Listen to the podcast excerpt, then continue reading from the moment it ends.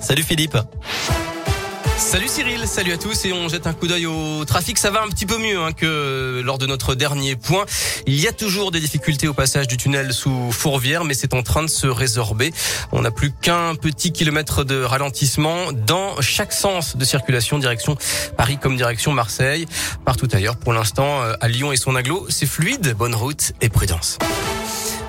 À Lyon, le foot, on connaît les affiches des quarts de finale de la Ligue Europa. Le tirage au sort vient d'avoir lieu.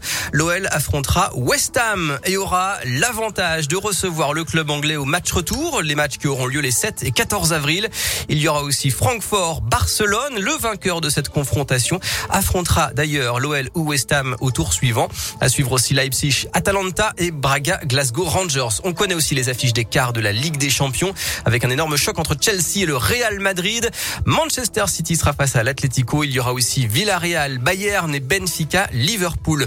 Et puis le football, c'est aussi la 29e journée de Ligue 1 qui commence ce soir avec un match capital pour le maintien entre Saint-Etienne et 3 à 21h. L'OL ira à Reims dimanche.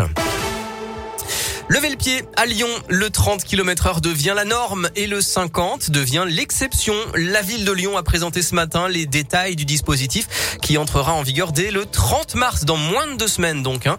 La vitesse maximale autorisée sera limitée à 30 km heure dans 84% des rues contre 37 actuellement pour réduire le bruit, la pollution et les accidents. Plus de détails dès maintenant sur radioscoop.com et sur votre appli Radioscoop.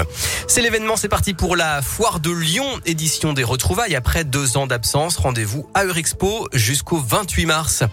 Ils sont soupçonnés d'avoir braqué le tournage de la série Lupin. C'était à Nanterre, dans les Hauts-de-Seine, en février. Sept jeunes hommes ont été interpellés et mis en examen pour vol en bande organisée. La plupart sont mineurs. Ils ont de 13 à 21 ans. Une vingtaine de personnes encagoulées avaient attaqué le tournage de la deuxième saison de la série de Netflix en présence de l'acteur Omar Sy pour voler près de 300 000 euros de matériel, dont une partie au moins a été retrouvé.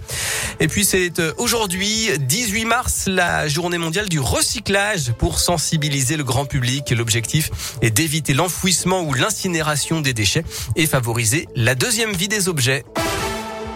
Enfin, c'est en Finlande qu'on vit le plus heureux. Le pays scandinave arrive en tête pour la cinquième année de suite d'une étude sponsorisée par les Nations Unies. Suivent le Danemark et l'Islande.